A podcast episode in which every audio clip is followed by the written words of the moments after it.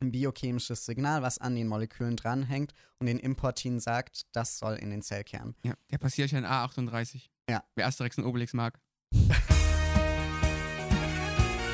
Situs Inversus. Der Vorklinik-Podcast.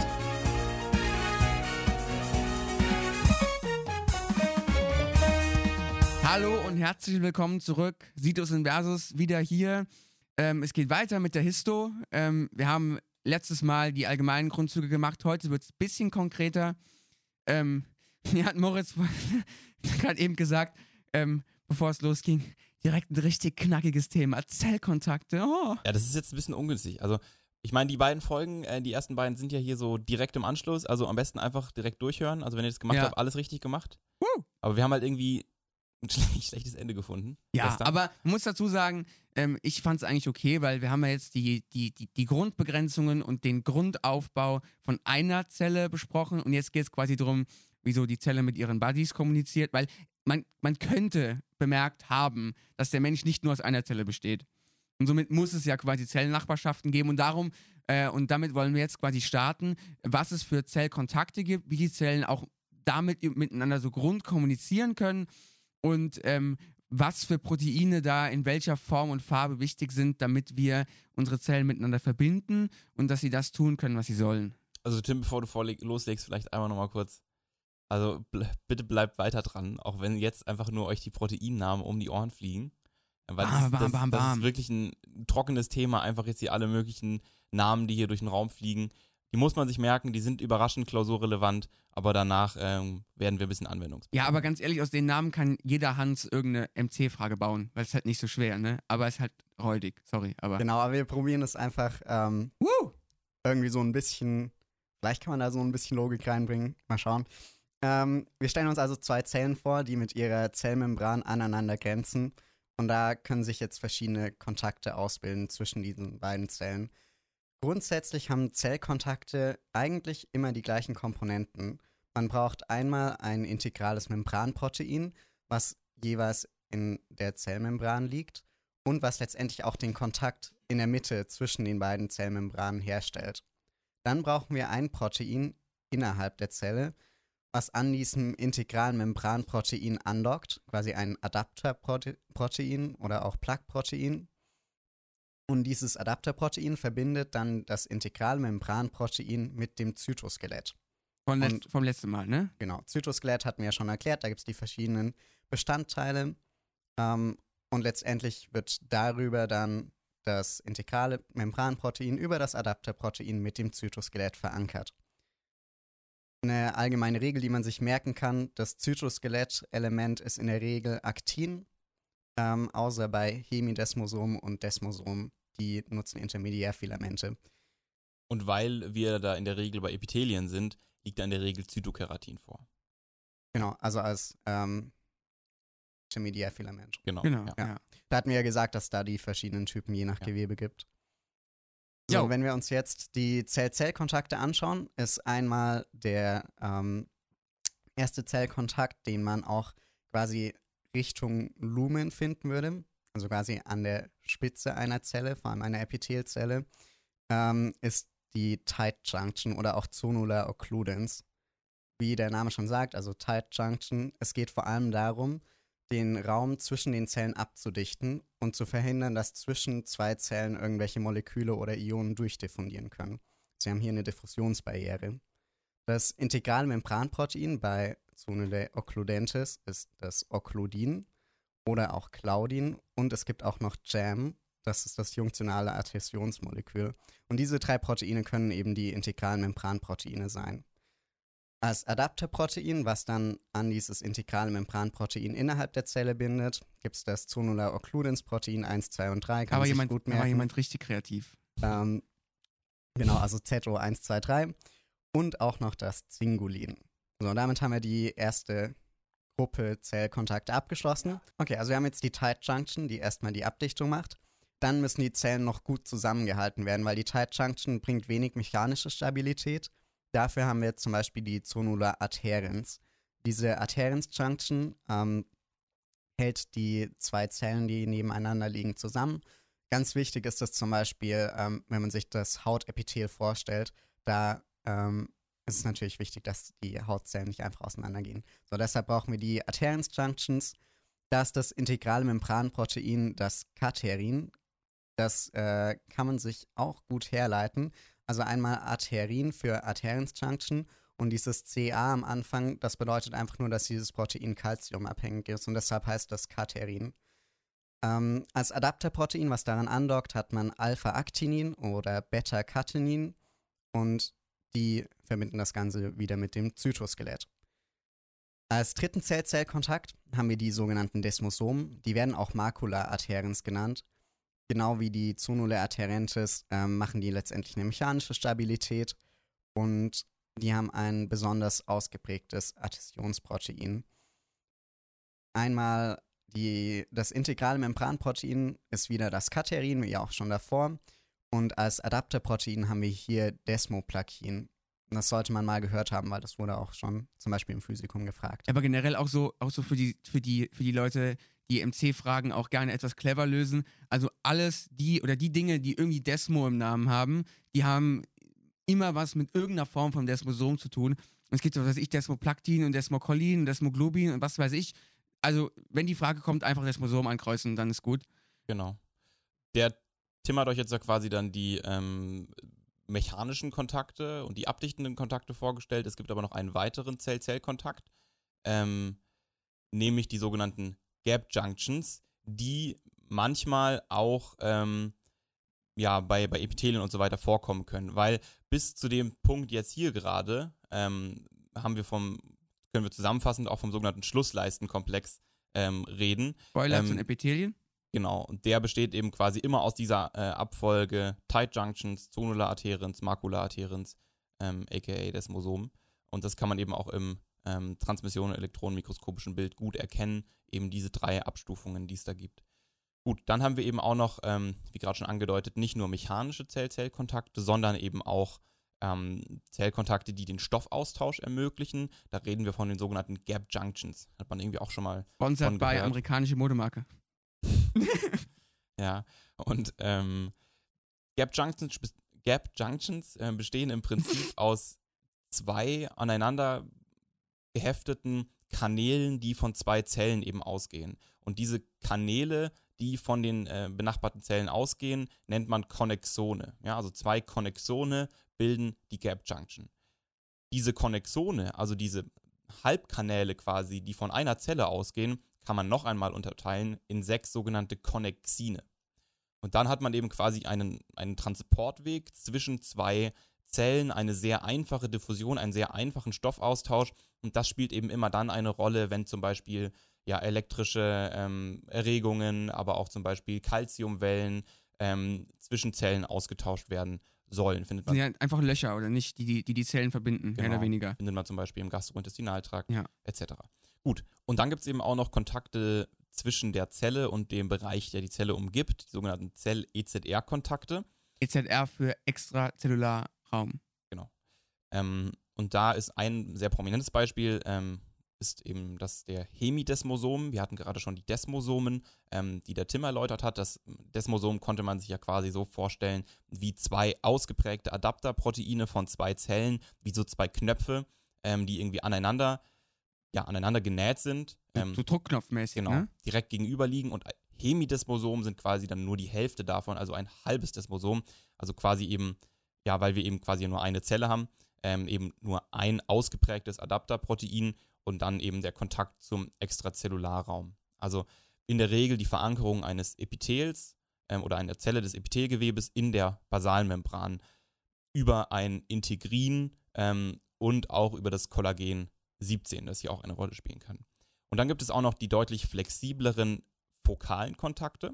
Diese fokalen Kontakte ähm, werden dann eben auch von Aktin wieder ausgeprägt, wie der Tim mit der allgemeinen Regel vorhin schon erläutert hatte.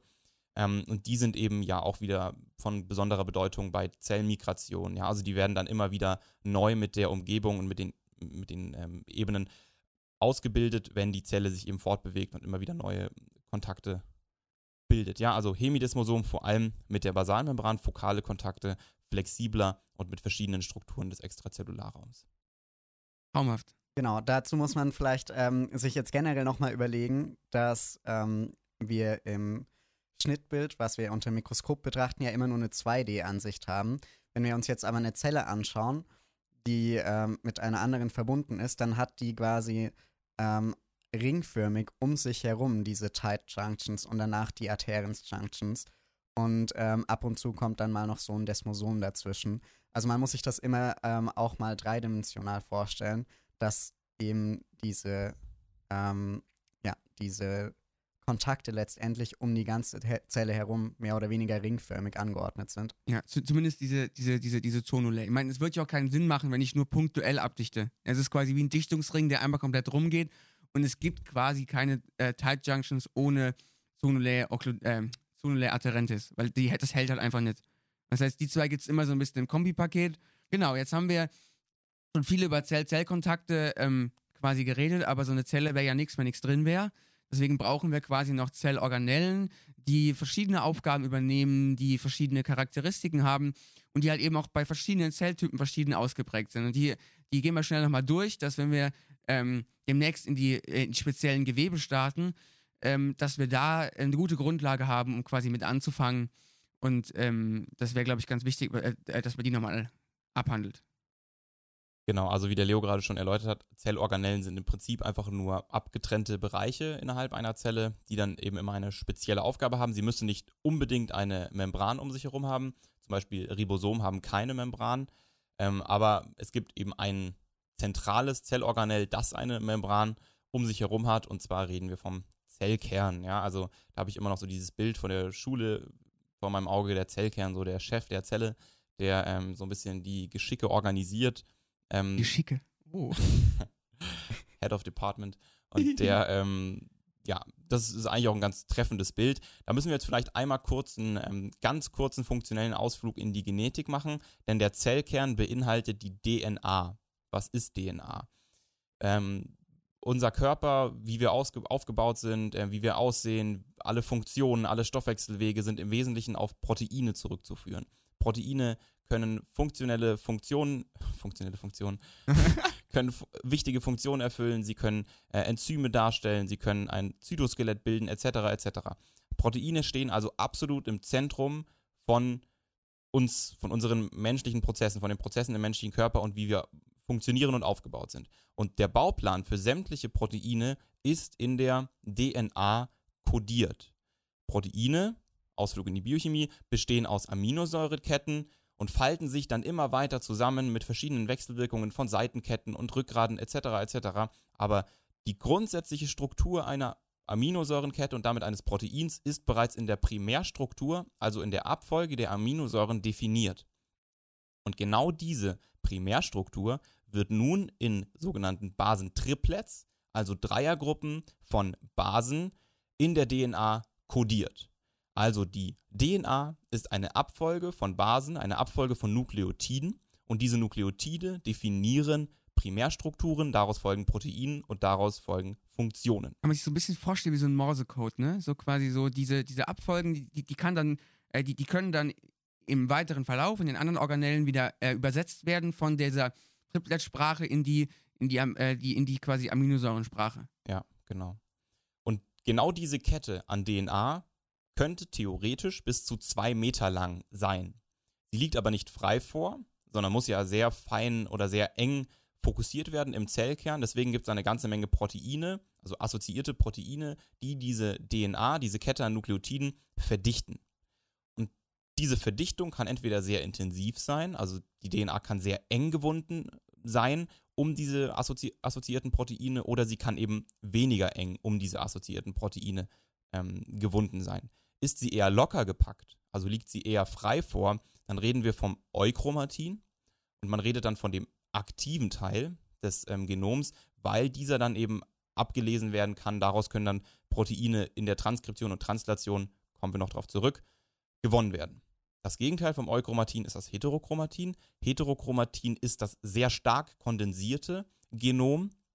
Man redet vom inaktiven Teil ähm, und findet dieses eher am Rand des Zellkerns wenn man sich merken möchte, was ist jetzt Heterochromatin, was ist Euchromatin, Ähm, da hat einer unserer Dozenten mal gesagt, dass Heteros generell immer so ein bisschen verklemmt sind. ähm, und da kann man sich das vielleicht merken. Heteros verklemmt, Heterochromatin eng und stark kondensiert, Euchromatin locker, der aktive Teil. So ein Zellkern ist von zwei Membranen umgeben, wie gerade schon gesagt.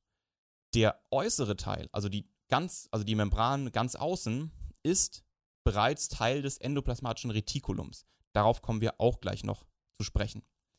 Zwischen diesen beiden äh, Membranen entsteht dadurch ein Raum, der ist so ungefähr 20 Nanometer groß. Wir sprechen vom sogenannten perinukleären Raum. Also quasi dem Raum über dem Kern. Genau. Oder neben dem Kern. Ja, oder sowas. Ähm, und dieser perinukleäre Raum ist nun durchsetzt von sogenannten Kernporenkomplexen. Das sind im Prinzip einfach nur Verschmelzungen von diesen beiden DNA mit einem relativ komplizierten ähm, Proteinkomplex, der eben dann den äh, Austausch von ähm, verschiedenen Stoffen, die rein oder raus können, aus dem Zellkern. Dieser Prozess ist sehr, sehr dynamisch. Das war mir auch nicht klar, dass in so einem Zellkern wahnsinnig viel rein und raus geht. Das ist sehr eng reguliert, was rein und raus geht, aber da geht wahnsinnig viel rein und raus. Das ist wirklich also ein, diese Kernporenkomplexe sind super aktive ähm, Bestandteile des Zellkerns. Ziemlich interessant. Damit ähm, Moleküle oder auch ähm, gerade auch DNA bzw. RNA-Stränge in dem Fall dadurch transportiert werden, sind verschiedene Transportproteine nötig. Und da hat man einmal die sogenannten Importine, relativ selbsterklärend, die sind eben für einen Import zuständig. Und damit Moleküle in den Zellkern importiert werden können, brauchen die ein sogenanntes Nuclear Localization Signal, also dieses NLS. Das ist letztendlich ähm, ein biochemisches Signal, was an den Molekülen dranhängt und den Importin sagt, das soll in den Zellkern. Ja, der passiert ja in A38. Ja. Wer Asterix und Obelix mag. und andererseits gibt es eben die Exportine, die ähm, mit einem Nuclear Export Signal, also einem NES, Moleküle aus dem Zellkern ins Zytoplasma hinaus transportieren. Außerdem ähm, können kleinere Moleküle auch unabhängig von den Poren diffundieren. Wichtig ist, dass dieser Transport GTP-abhängig ist, weil da noch ein bestimmtes Protein, das RAN, ähm, benötigt wird, um den zu ermöglichen. Der Zellkern selbst ist also auch, ähm, muss auch noch stabilisiert werden. Und dafür haben wir wieder Intermediärfilamente, die wir ja schon beim Zytoskelett erläutert hatten. In dem Fall heißen die Kernlamine und die kleiden den Zellkern von innen aus und geben diesem Struktur. Und wenn man da Probleme hat, wenn zum Beispiel das Gen, was dieses Kernlamin kodiert, ähm, mutiert ist, dann kommt es zum sogenannten Hutchinson-Gilford-Syndrom. Und die Patienten, die das haben, die altern vorzeitig. Also da hat man quasi einen eigentlich sehr jungen Menschen, der sehr alt schon aussieht. Und der Zellkern kann so ein bisschen verwoben aussehen, also so ein bisschen halt dann deformiert sein, einfach weil diese Struktur nicht da ist. Ja. Und man muss aufpassen, dass man das, ähm, die Kernlamine nicht mit dem Laminin verwechselt. Darauf kommen wir bei der Bindegewebsfolge, das ist Bestandteil der Basallamina.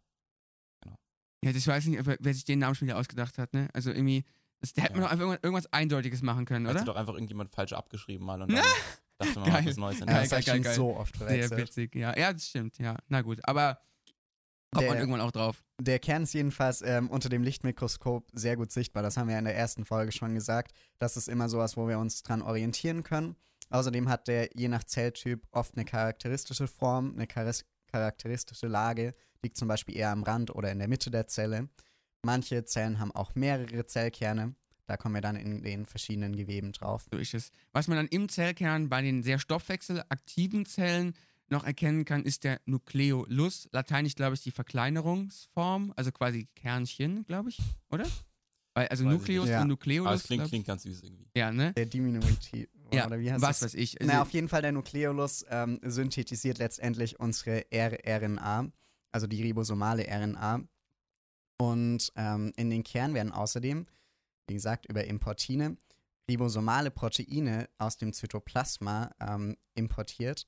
Und diese rRNA mithilfe der ribosomalen Proteine zusammengebaut, ähm, bilden dann schon im Kern die Ribosom-Untereinheiten, die dann wieder in das Zytoplasma exportiert werden können. Genau, ja. Und also quasi, ähm, da, da kommen wir quasi auch direkt zu unserem nächsten Organell, den Ribosomen, die, die quasi aus äh, dieser R RNA und Proteinen bestehen. Und ich würde die Ribosomen so ein bisschen als Übersetzer betiteln, die Genau. quasi diese ähm, DNA, RNA, Triplet-Sprache am Ende in diese Primärstruktur, Aminosäuren, Polypeptid-Sequenz übersetzen können Ja, und genau. so, somit den, den ersten Schritt vom, vom, von der DNA oder von der RNA zum, zum Protein ähm, quasi, quasi einleiten und diese Ribosomen ähm, halt eben in verschiedenen Formen vorliegen können, am ER, nicht am ER und das halt tatsächlich doch viel relevanter ist, als ich, am- als ich am Anfang dachte, aber Ja. Übersetzer würde ich vielleicht eher sagen, ist die tRNA, aber auf jeden Fall spielt die, spielen die Ribosomen eine sehr, Ja, okay. wicht, sehr Mhm. wichtige Rolle in diesem Prozess der Translation, ähm, nämlich genau in dieser Übersetzung. Ähm, die bestehen eben aus rRNA und aus Proteinen, wobei die rRNA hier interessanterweise auch katalytische Fähigkeiten haben kann. Man spricht dann von sogenannten Ribozymen. Ähm, und sie können eben, wie Leo richtig gesagt hat, entweder frei vorliegen oder gebunden an das raue endoplasmatische Retikulum. Und genau das ist im Prinzip auch die Funktion oder das wesentliche und einzige Kriterium des rauen endoplasmatischen Retikulums. Das sieht man auch im elektronenmikroskopischen Bild, da sind so kleine Pünktchen drauf. Das sind Ribosomen, die man da erkennen kann. Nämlich genau die Ribosomen, die tatsächlich dann in das ER rein produzieren ähm, und dort dann in dem rauen ER eine weitere Verarbeitung von dieser Aminosäurenkette ermöglichen. Wenn Proteine produziert werden an den Ribosomen, die am rauen ER angelagert sind, dann sind das Proteine für die Exozytose, also für den Raustransport aus den Zellen, für Lysosomen, da kommen wir gleich drauf zu sprechen, oder für Plasmamembranbestandteile. Das macht ja auch Sinn, ähm, weil Plasmamembranproteine müssen ja immer dann auch in eine, in ein, ein, ja, eine Doppellipidschicht eingebettet sein, damit sie eingebaut werden können in die Plasmamembran. Ähm, und das läuft eben auch über das raue ER. Also Exozytose, Lysosomen, Plasmamembranproteine am rauen ER. Und die Proteine, die aus den freien Ribosomen kommen, die sind für zytosolische Proteine, also frei vorliegende Proteine, für die Proteine im Mitochondrium und für die Proteine in den Peroxisomen. Kommen wir auch nochmal auf die Funktion von Mitochondrien und Peroxisomen gleich zu sprechen. Aber das müsst ihr euch merken, das ist ähm, überraschend relevant auch. und wieder sehr einfach in der MC-Frage abzufragen. Da muss man sich immer überlegen. Also es gibt Sachen, die Ja, ne? schwer abzufragen und Sachen, die leicht Ja, abzufragen sind, sollte man lernen. Und dann kann man auch noch ähm, theoretisch unterscheiden zwischen eukaryontischen und prokaryontischen Ribosomen. Die unterscheiden sich nämlich im sogenannten Sedimentationsverhalten. Das ist im Prinzip nichts anderes als die Geschwindigkeit, in der sie in, äh, in Wasser zu Boden sinken oder die, die Senkgeschwindigkeit. Ich weiß nicht, ob es in Wasser ist, aber auf jeden Fall allgemein die Senkgeschwindigkeit. Und da gibt es dann eben die Einheit S und da hätte man quasi bei Eukaryoten sogenannte 80S-Ribosomen und bei Prokaryoten 70S-Prokaryoten. Äh, Ribosomen. Ribosomen, ja. Das hängt letztendlich ja vom Molekulargewicht ab, dieses Genau, Genau. Sedimentationsverhalten. Und damit auch von, der, von dem rRNA-Proteinanteil. Genau. Ja, und man kann sich das so vorstellen, dass es quasi zwei Hälften sind, die sich um diese, äh, um diesen, äh, um diese RNA drum setzen und die RNA wird wie so eine EC-Karte durch den Schlitz durchgezogen und an quasi einem dritten Ausgang quasi fädelt sich dann wie bei so einer Strickliesel irgendwie diese Aminosäurensequenz raus und wenn diese Strickliesel-Aminosäurensequenz Hä, hat es früher nicht gemacht? Doch, du, du, du erinnerst mich gerade voll an meine Kindheit. Strickliesel, kennst du das nicht? Nee, also ich habe nicht gestrickt. Also ich sagen. habe Okay. auch nicht gestrickt, aber das hatten wir irgendwann Naja. mal. Wie auch immer. Zumindest wenn dieser Strick-Liesel-Faden aus den Ribosomen raus, ähm, Kannst du mir mal Socken stricken, Leo? kein Problem, kann ich Ja. machen, ja. Danke. Sogar mit Herzchen. Naja, ähm, quasi rausgefädelt wird und der quasi ähm, ins ER reingefädelt wird, in das endoplasmatische Retikulum, kann man damit halt eben noch ein bisschen mehr machen, um es halt eben am Ende rauszuschicken. Und das mal wieder ein überragender Übergang zum endoplasmatischen Retikulum. Ja, genau. Und da habe ich ja im Prinzip ähm, das raue eher gerade schon erläutert. Das Einzige, was man sich da vielleicht nochmal vor Augen führen sollte, ist dieses generelle Prinzip Form follows Function. Also, dass Uh. wir aufgrund einer speziellen Ausprägung von Zellorganellen oder Strukturen innerhalb einer Zelle etwas über die Funktion ableiten können. Nämlich, ich habe gesagt, raues ER bedeutet viel Exozytose und dementsprechend haben wir quasi bei Zellen mit dem rauen ER ähm, eine hohe Exozytoseaktivität, also ein sehr viel Sekretion. Außer dem rauen ER gibt es auch noch das äh, glatte endoplasmatische Retikulum. Und da haben wir jetzt eben keine Ribosomen, die drauf sitzen, deshalb ist es auch glatt. Dort findet die Synthese und auch die Regulation der verschiedenen Phospholipide statt.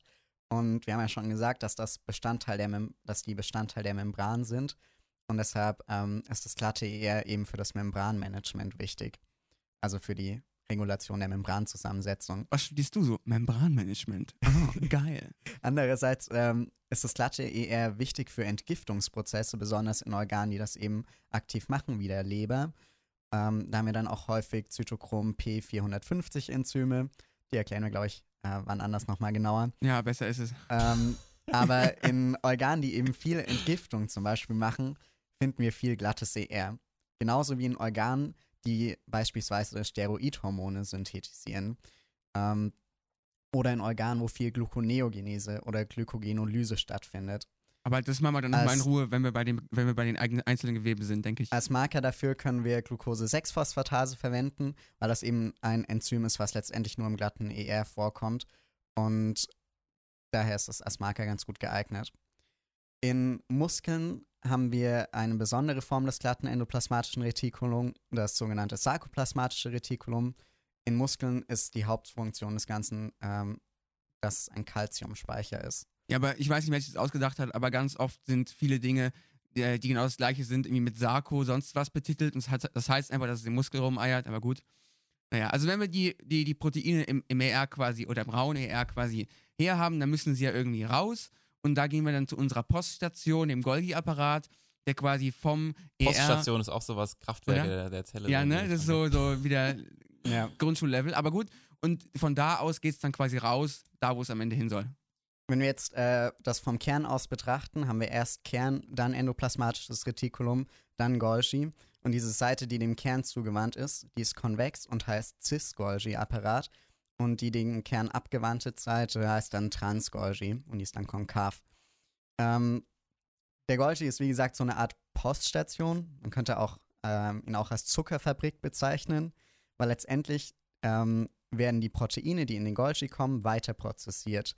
Ähm, da werden zum Beispiel Zuckerketten angefügt oder ähm, wieder abgespalten. Das ist im Prinzip so eine richtige Fließbandarbeit. Ja. Ja, es kann, können ganz viele verschiedene Modifikationen stattfinden, zum Beispiel Sulfatierung, es können Phosphatgruppen angefügt werden.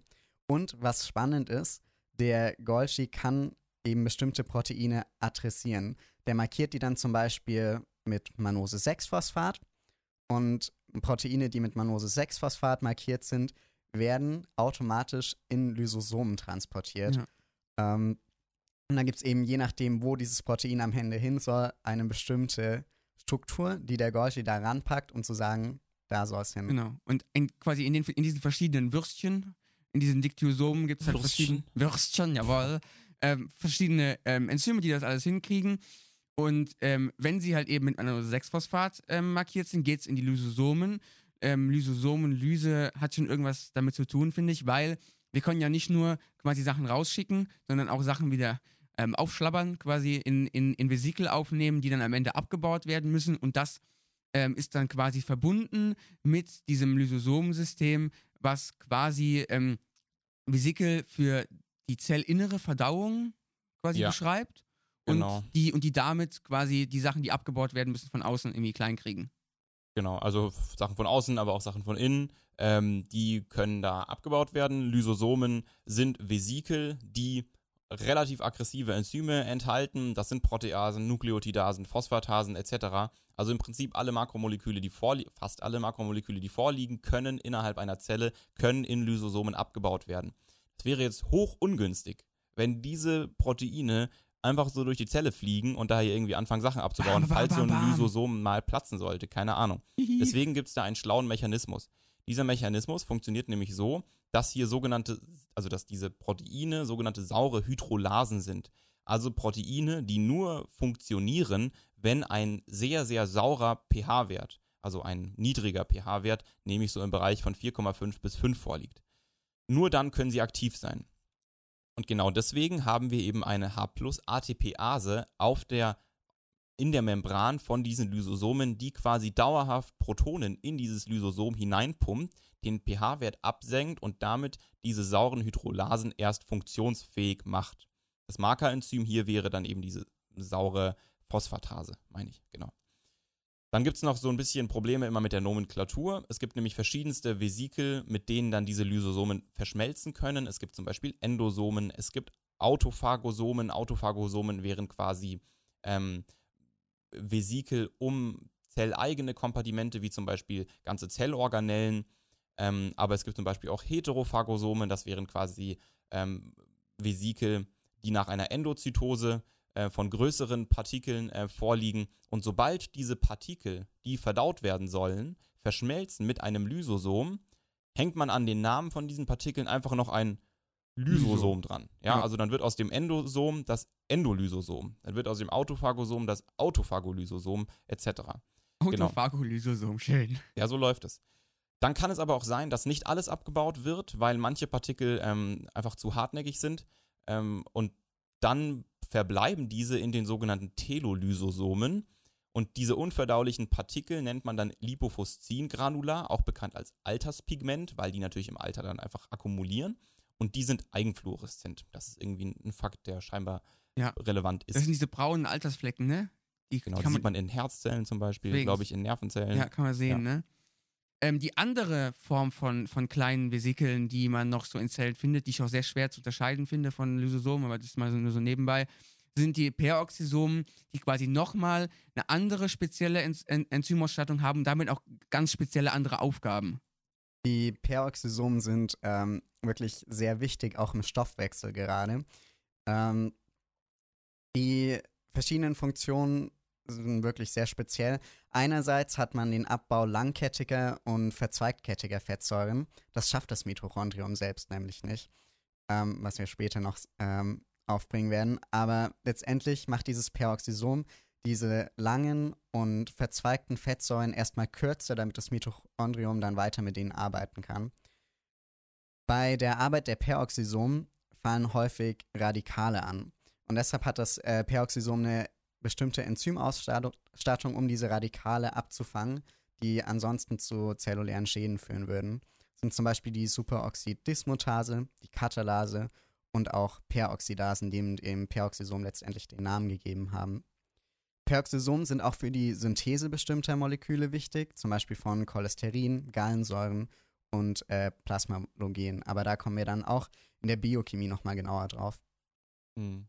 Genau, ja, also auf jeden Fall, also das, das ist mir am Anfang aufgefallen, dass, dass irgendwie ganz, ganz viele, ähm, ich wusste am Anfang echt nicht, was die machen, ne? aber die machen so viele krasse Sachen, also die sind viel cooler.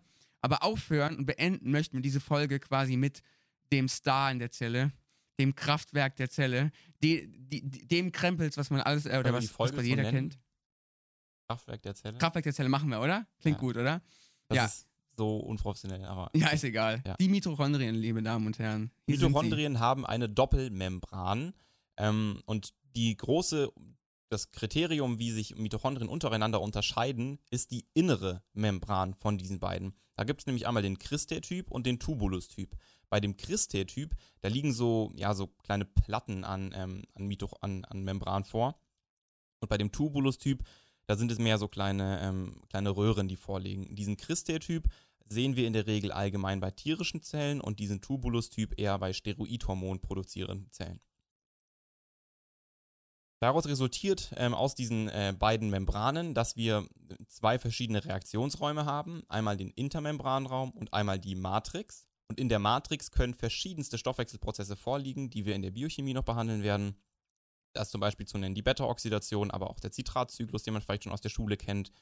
Ketonkörpersynthese, ähm, keine Ahnung, alle möglichen Prozesse, die hier ablaufen Die können. Matrix, der Matrix ist der Innenraum, ne? Genau. Also das, was quasi ganz innen ist. Ja. Also quasi, man ist außen, äußere Membran, dann kommt der Intermembranraum, innere Membran und dann kommt die, die Matrix. So ist So. es. Und in dieser inneren Mitochondrienmembran, da liegen dann die Enzyme der Atmungskette vor. Das sind die, die wir brauchen für die ähm, aerobe Glykolyse.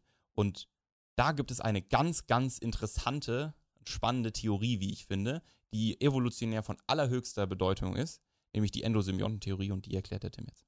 Endosymbiontentheorie bedeutet ja einfach, dass letztendlich hatten wir eine Symbiose zwischen einem Organismus mit einem anderen Organismus und der eine nimmt den anderen in sich auf.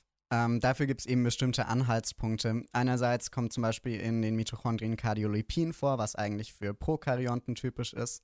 Andererseits haben Mitochondrien eine eigene kleine DNA, auch eigene Ribosomen, stellen zum Teil ihre eigenen Proteine her.